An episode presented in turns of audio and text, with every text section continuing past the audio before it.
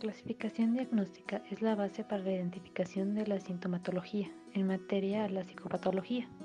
Así, mediante una sistematización categorial de acuerdo a criterios, podemos disponer de fenómenos agrupados y relacionados entre sí.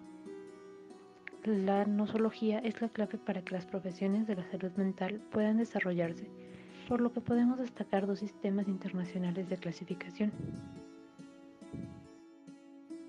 El CIE-10, creado por la Organización Mundial de la Salud, y el Manual Diagnóstico y Estadístico de los Trastornos Mentales, DSM-5, hecho por la Asociación Psiquiátrica Americana. Ambas organizaciones han creado estos manuales tomando en cuenta la cultura y el ambiente.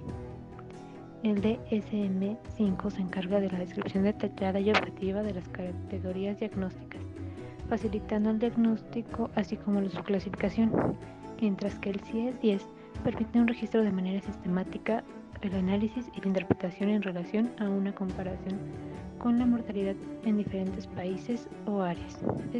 por ejemplo, el CIE-10 utiliza los ejes principales para la clasificación. Este manual es descriptivo, enfocado al diagnóstico. Por otro lado, el DSM-5 utiliza los criterios de diagnósticos que se han realizado con base a experiencias clínicas y avances de investigación. Así, los profesionales de la salud dedicados al área de la psicopatología pueden establecer sus propias premisas basadas en estos manuales para aspirar a un diagnóstico consistente y respaldado.